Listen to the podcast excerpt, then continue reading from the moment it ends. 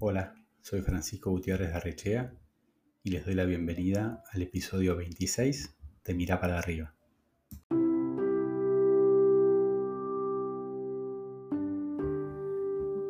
Llegué al mundo de la hospitalidad de la mano de NH Hotel Group. Los cuatro años anteriores había trabajado para la empresa constructora del grupo Rogio. A pesar de las diferencias que existen entre la industria de la construcción y la de la hotelería, asimilé el cambio con relativa facilidad. Como responsable de arquitectura y diseño, solo tuve que ajustar la escala entre las obras de enormes y complejos edificios corporativos en una, la constructora, y el detalle y sofisticación necesarios en una habitación de hotel en la otra. Sin embargo, hubo algo que me sorprendió en ese momento y me maravilla hasta el día de hoy. La determinante presencia femenina en la industria de la hospitalidad.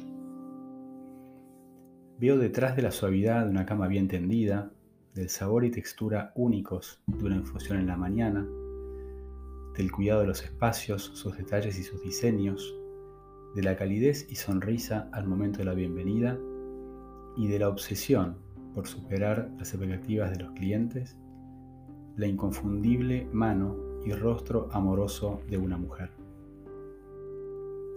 Tuve el honor de compartir equipo con talentosísimas mujeres, mi socia una de ellas, y sin dudas fueron ellas las que marcaron la diferencia en cada uno de los proyectos que llevamos adelante. Marcela Eugenia Neira nació en Buenos Aires, es la única hija mujer entre cuatro hermanos varones, sus padres son argentinos y pasó su infancia en otro país. Regresó a la Argentina y desarrolló sus estudios en turismo en la Universidad de Salvador y se especializó en Appalachian State University en Carolina del Norte, en los Estados Unidos. Está casada hace 20 años con Fernando y es madre de dos hijos, Rafael y Emma, hincha fanática de River, amante de todos los deportes, estudiante eterna y lectora apasionada. Es licenciada en Turismo por la Universidad del Salvador y tiene un posgrado de Ingeniería Gerencial en la UTN. Comenzó su carrera en Hospitality en el Club Mediterráneo en Buenos Aires lugar donde trabajó desde el año 1993 hasta 1997 y que la marcó para decidirse a probar y meterse de lleno en el mundo de la hotelería. Para ello, aplicó en un trabajo en los Estados Unidos y trabajó durante dos años para Crown Plaza, en la apertura del Convention Center Crown Plaza en Springfield, Illinois. A su regreso a la Argentina, quiso ampliar horizontes y aceptó una posición en una multinacional petrolera, cosa que no hizo más que reforzar su gran amor por la hotelería. Regresó en ese momento a la industria de la mano de NH Hotel Group para abrir el primer hotel de la cadena en Buenos Aires, el NH Latino. Dentro del grupo recorrió numerosas posiciones, desde la jefatura de recepción hasta convertirse años más tarde en gerente de casi todos los hoteles de Buenos Aires, y en algún periodo de esa trayectoria también acompañar a la Dirección de Operaciones Regional en el desarrollo del negocio en Argentina, Chile y Uruguay. Hoy en día es directora del NH City y NH Collection Centro Histórico, teniendo a su cargo la gestión de 367 habitaciones y alrededor de 1.950 metros cuadrados de salas de reunión. También hace ya un año es parte del comité ejecutivo de la Asociación de Hoteles de la Argentina con el cargo de prosecretaria. Bienvenida a Mirá para arriba, Marcela. Gracias, Francisco. Gracias por la invitación. Bueno, es un, placer tenerte en este, en este espacio. Vamos a compartir con la audiencia este, tus más de 20 años de experiencia en la industria, eh, algunos de los cuales tuve la, suerte de compartir con vos en, NH, como, como mencionábamos recién. Mientras leía tu, tu eh, currículum, tu carrera, eh, hubo algo que me llamó la atención cuando decís que reafirmaste tu amor por la industria hotelera, ¿no es cierto? Y me gustaría preguntarte qué fue esa chispa que te enamoró de esta lindísima industria al principio.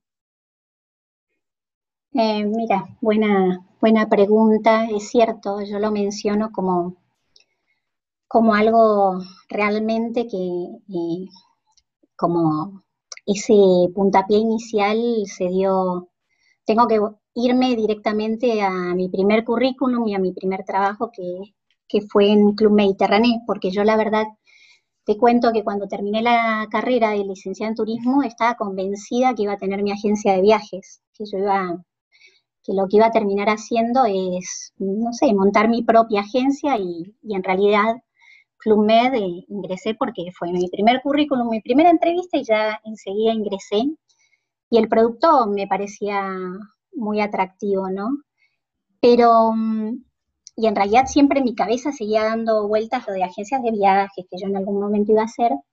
Y la realidad es que cuando me pasó que en esa empresa, que la verdad que como es un lugar muy entrañable también para mí, porque fue el primer lugar y tuve también un montón de sentido de pertenencia con, con esa compañía, eh, me encantaba la visión que tenía, el producto, me enamoraba cada vez más de, todo lo que yo, en realidad estaba acá en la oficina de ventas de Buenos Aires, no es que estaba propiamente en uno de los resorts, pero me, empecé a meter como en ese mundo de, de, vender los hoteles y los resorts de, toda la compañía, del producto, del mensaje que tienen ese producto en particular, y la verdad que lo que me pasaba es que nunca me desligaba de mis huéspedes, bueno, de mis clientes en ese momento, porque era parte de la que les armaba los viajes, después pasé por diferentes posiciones de, en el club, pero siempre dentro de la oficina y en ese armado que tenía, eh, pasaba que cuando ya se iban los clientes para el resort, yo como que quedaba pegada y pensaba, bueno, habrán llegado y habrán pasado ahora a la puerta de ese resort, habrán ido a tal habitación,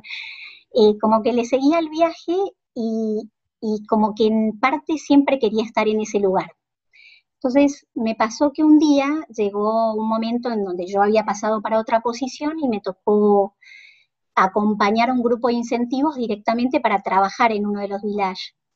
O sea que fue, fui por trabajo. Y ahí fue como, como el clic, te diría. Como como decir, no sé, hay una frase que no sé quién la dijo, pero me pasó también, me pasó porque es tal cual lo que sentí en un viaje a Marruecos. Dice que hay una frase que dicen, cuando pisas África no te puedes sacar el polvo de los zapatos. Y, yo creo que cuando pisé un resort, que al final es un hotel también, es, es totalmente el componente, yo dije, este es el lugar donde yo tengo que estar. Yo tengo que estar acá, yo tengo que estar recibiendo a la gente, yo tengo que estar preparando esto, esto es lo que más me gusta entonces ahí fue como un, como un hito histórico para mí, porque yo creo que internamente, amando Club Med como lo amaba, también podría haber hecho carrera en algún Club Med, pero en realidad yo quería la experiencia más de, un hotel urbano.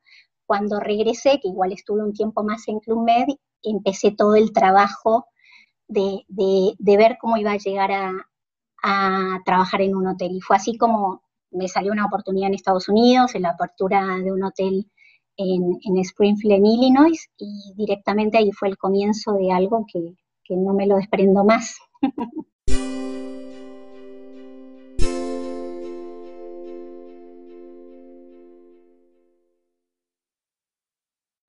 Qué bueno, qué buena. Me gustó mucho la, metáfora esa de, del polvo en los zapatos, ¿no? Este, Y hoy, a, a, más de 20 años de esa primera pisada en un Club Med, eh, seguís sintiendo ese hormigueo en la panza cuando, cuando llegas a un hotel? Cuando llego y cuando estoy trabajando en un hotel. Mira que el hotel tiene momentos muy lindos porque viste que hay toda una mística con los viajes, con la hotelería, con toda la industria en sí, es como que todos tus amigos te ven como que estás, no sé, se lo imaginan siempre todo fabuloso, que tiene un montón de cosas fabulosas, pero al final es una industria, es un negocio es clientes con expectativas y tenés momentos muy buenos como momentos que, estás en, un montón de situaciones de tensión.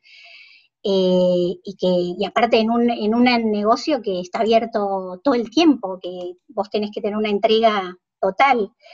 Y, a pesar de, esas cosas, en realidad, eh, yo digo, más allá de, que uno va a un hotel y ¿viste, tenés la decoración, la arquitectura, al final tenés la oportunidad de ver cosas lindas, de detalles, de estás pensando un desayuno o no.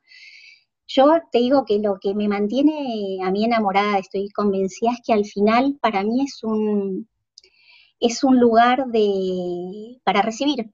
Yo, yo lo vivo el hotel como, como me pasa en mi casa, porque al final siempre toda mi vida me pasó eso, lo viví con mis padres y lo viví yo. Al final mi casa siempre fue un lugar de recibir gente de, que me divierte recibir, esperarlos, pensar en la flor que voy a comprar para la mesa o en el amigo que le gusta tal vino y que lo voy a conseguir.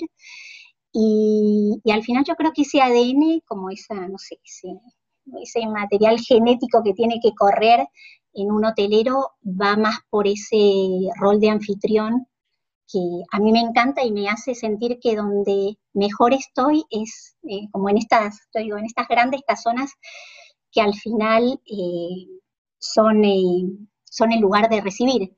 Igualmente, hay algo que siempre cuando lo relaciono con una casa, te, te quiero decir, en la hotelería yo no soy de las que piensa que el huésped se tiene que sentir como en su casa. Yo creo que al contrario, es como me pasa en mi casa cuando recibo amigos. Al final yo creo que a mi amigo le divierte venir a mi casa, ver cómo, ver eh, cosas que va a encontrar en mi casa que no encuentra en su casa. Yo creo que soy más, de romper el, es decir, al final el huésped lo que quiere es venir a tener una experiencia diferente. Entonces, me parece que está bárbaro cuando hacen cosas disruptivas en los hoteles, me parece bárbaro cuando de golpe, eh, no sé, pensamos en detalles que el, huésped ya en su casa tiene todo lo que él quiere y lo que consiguió. Lo que va a venir a hacer acá es buscar diferente, sea cualquier tipo de huésped corporativo, de, viaje. Me parece que es un lugar donde uno tiene la posibilidad de hacer un montón de cosas en la experiencia, ¿no?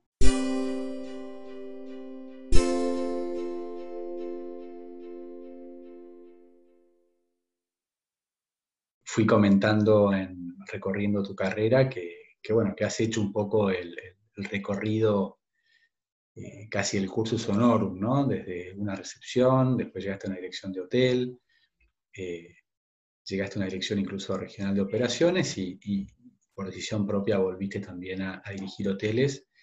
Y me imagino que cada paso que has dado eh, ha ido aportándote algo como profesional y ha ido enriqueciendo el paso siguiente, ¿no? Así que me gustaría, si nos puedes contar, y sobre todo en esta ilusión que te da atender a un huésped, cómo fuiste eh, manejando esa vocación tuya cuando, desde que estabas frente al cliente en una recepción, hasta cuando por ahí ibas alejándote, entre comillas, porque por ahí dirigías todo un hotel o incluso dirigías un grupo de hoteles en la región, ¿no? Así que esas dos cosas, cómo te fuiste aprendiendo de cada posición que ocupaste y cómo manejaste la relación con el cliente en tus distintos roles eh, dentro de la operación. Perfecto. Yo creo que, mm, mira, eh, particularmente o personalmente a mí el hecho de, haber hecho como ese cambio de posiciones desde una posición de staff a llegar a, posiciones directivas y a posiciones capaz más pulpo, de, estar también a cargo de varias cosas, eh, me dio un camino muy ordenado eh, o me dio como que cada posición siempre le aportó a la siguiente. Eh, no por esto te digo, para mí fue fundamental en mi, pase, mi paso por recepción de un hotel. No, quiere decir esto que, una persona siempre tenga que pasar por recepción para ser un directivo en, hotelería. Yo tuve la suerte de hacerlo y creo que eso me dio una visión de la operación eh, muy clara o una cercanía con las necesidades del huésped que me ayudaron un montón tanto el huésped con los equipos que yo veía trabajar al lado. Creo que el aporte de haber empezado desde ese punto eh, fue enorme. Como que la visión que me dio de un montón de cosas, porque al final la recepción del hotel es como, digo, es la torre de control de un aeropuerto. Eh, yo al final, desde esa posición, manejaba más información a veces que mi director, mi gerente general directo. Entonces, eh, el aporte fue enorme de ese primer paso y, particularmente como que me sirvió para, para también cosas que uno en el camino tiene que desarrollar, no sé, mucho temple, mucho, mucho ojo, mucho análisis de cosas. Eh, cada posición me sirvió para eso, ¿no? Para, para ver, te podría decir que hasta cuando en algún momento me tuve que separar un poco de la operación, o hasta te diría que cuando me, tuve la suerte de que, me nombraron eh, eh, directora de un hotel, yo ahí em, sentí como medio una, hasta diría una angustia, porque era separarme, sentía que dije, me voy a separar de la operación, el huésped ya no me va a reconocer y en realidad es todo parte del crecimiento, te das cuenta que no necesitas, que en realidad vos siempre vas a estar, depende de cómo lo vas a hacer, vas a estar cerca de la operación, es una decisión. Yo creo que un hotelero siempre tiene que estar muy cerca de la, operación para, para, poder después tomar decisiones, analizar un montón de cosas, de todos los momentos que, te pueden llegar, crisis, no crisis, ocupación, no ocupación. Eh, la verdad que cada posición me aportó mucho. Eh, cuando me tocó la, oportunidad de, bueno, de, estar eh, colaborando en toda la coordinación de operaciones con un marco más regional, imagínate que ahí era un, desafío enorme y un aprendizaje que, bueno, eh, lo supe, creo que la clave es gestionar la oportunidad que se va presentando. Así que me parece que ese orden vino muy bien.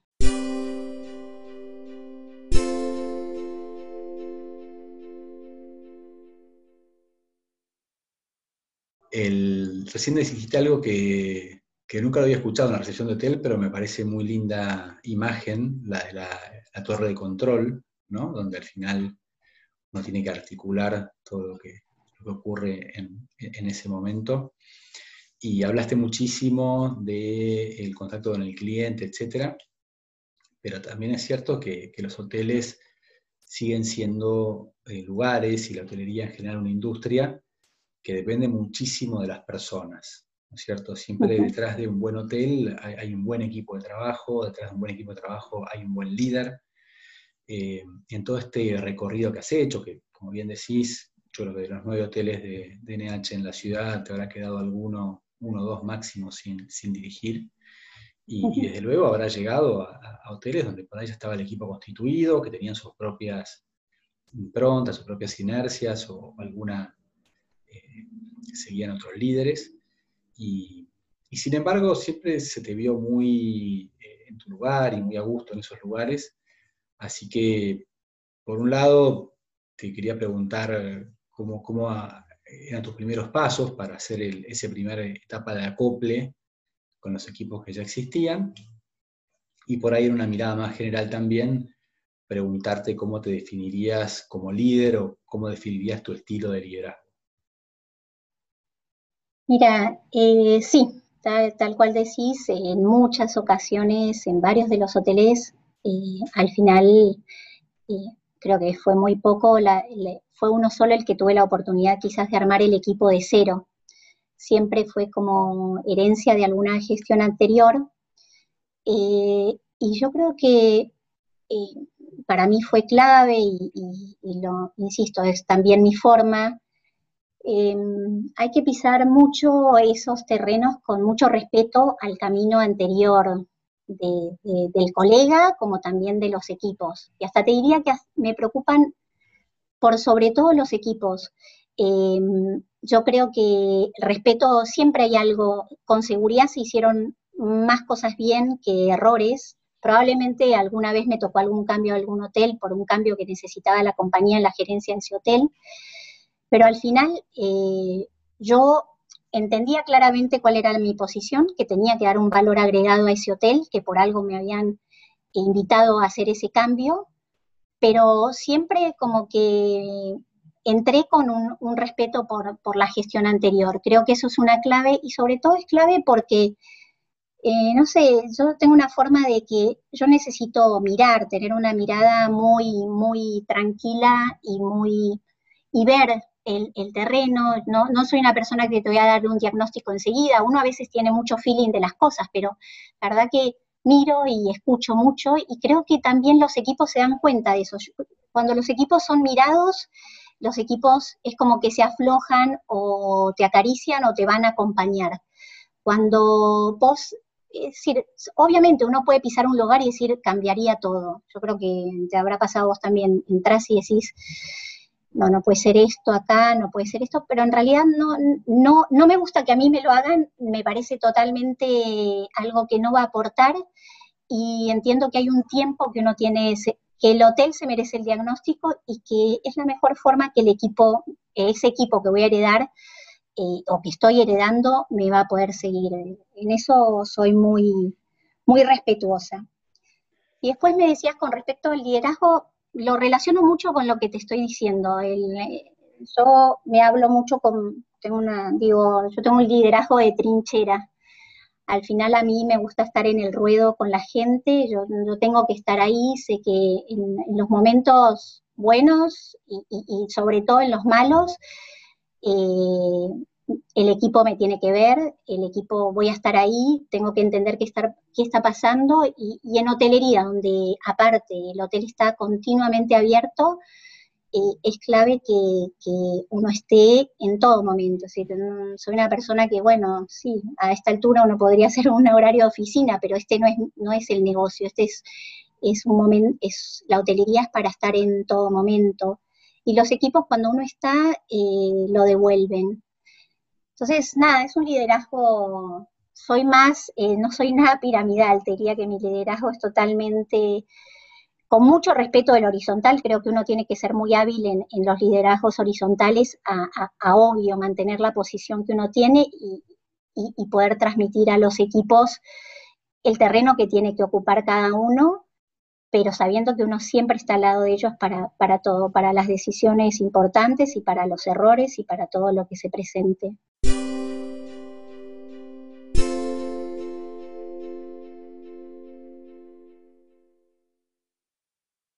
Antes de terminar, este, mencioné ahí medio al pasar este, en, tu introducción que sos fanática de River. Yo creo que ese podría ser la única razón por la que eventualmente te pude haber visto un poco enojada en alguna oportunidad.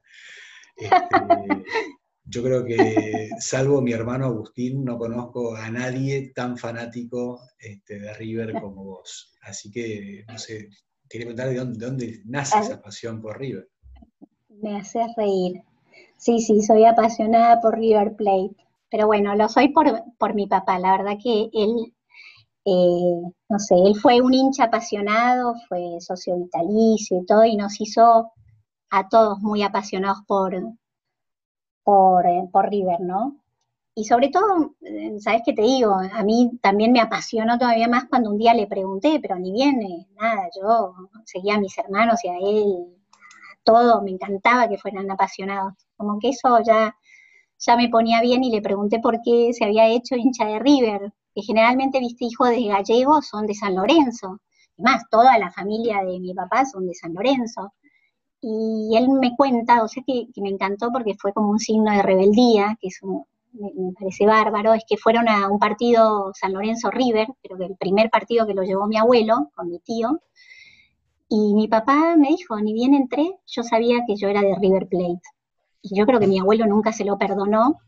Y aparte, hincha, pero tremendo. Y, y su pasión se la transmitió a sus hijos. Y entonces River, nada, eh, la verdad me regaló miles de anécdotas con mi papá y mis hermanos, así que merece que lo siga a todas partes. ¿eh? Pero también te voy a hacer como una asociación con hotelería, con, con la parte de hotelería, porque más allá de River Plate, te digo que para mí el fútbol es un deporte que me encanta. Es, creo que el deporte de equipos que más me gusta. Puedo mirar un partido y eh, y, me encanta, no sé, me, te digo que hasta en, un, en el hotel yo puedo ver una cancha de fútbol porque yo me puedo imaginar, puedo estar hablando en una reunión y, yo hago como si este va a ser mi jugador goleador, este va a ser, hoy podemos meter un gol de media cancha, es como que me imagino, me parece que la estrategia que se puede volcar en un en una cancha de fútbol y un equipo, eh, me encanta la función del director técnico. Es una asignatura pendiente. Así que hay mucho de eso. Bueno, y ahora sí, para terminar, vos sabéis que este podcast se llama Mira para arriba, creo que como sos una buena oyente, sabés que, me gusta dejar para el final eh, esta pregunta que le hago a mis, invitados, este, que es este es un espacio de inspiración donde trato de, invitar a gente que, de alguna manera eh, me ha inspirado a mí y considero que puede inspirar a otros también. Eh, entonces, bueno, también me imagino que vos tendrás tus, tus inspiradores este, y por eso te quería preguntar este, si vos elevás la mirada y mirás para arriba con quién te encontrás. Me encanta tu pregunta. Es más, antes de contestarte lo personal, la anécdota es que cuando vos me invitaste oyente al primer, cuando estuve en el primer podcast escuchando, yo tengo como un talk eh, cuando, cuando agarro un libro, siempre veo el miro el título y es como que durante toda la lectura me puede estar apasionando, pero siempre busco por qué puso ese título. Entonces cuando vos me invitaste, yo decía, mira para arriba, hay estas cosas de Francisco, ¿dónde estará la clave? Entonces cuando lo escuché, todo el primer podcast, y cuando terminás dije, bueno, que la verdad que qué buen cierre, me encantó, y me provocó que me puse a mirar para arriba. Y dije, ay, me, hizo mirar para arriba. Y dije, uff, al final lo tengo más internalizado que lo que pensaba. Porque es como que me diste la dimensión de realmente eh, uno mira para arriba muchas veces. Y, bueno, y en lo personal, cuando miro para arriba, yo, no sé, yo soy parte que miro para arriba y miro algo monumental. Yo digo, la verdad que yo me siento parte de algo como muy grande. Yo miro para arriba y miro a Dios, que es está muy presente en mi vida siempre y lo estuvo, siempre es, es así. Y desde hace cinco años te diré que miro para arriba y miro a mi papá, pero porque antes lo, también miraba para arriba y miles de veces hablaba con él, aunque lo tenía acá, pero capaz agarraba un teléfono, pero miraba porque me representaba un montón de valores, de cosas, de, agradecimientos, de, que necesitas eh, una mirada y, yo creo que en esa inmensidad eh, uno, no sé, para mí mirar para arriba es que somos parte de algo muy grande y, uno siempre, yo siento que todo el mundo en algún momento necesita algo, agradece, pide o algo, estamos mirando para arriba. Muy linda tu, respuesta y, tus miradas, así que por mi parte no me queda más que agradecerte muchísimo que hayas estado acá. Yo la disfruté mucho esta entrevista y seguramente la audiencia también lo está haciendo en este momento. Gracias Francisco, me encantó estar en tu podcast y te agradezco mucho esta charla, que estuvo muy buena. Bueno, gracias a vos y entonces ya queda pendiente para la próxima vez que va a ser un programa solamente de anécdotas de hotelería. Uf, ahí tenemos de todo, así que va a estar buenísimo, me va a encantar.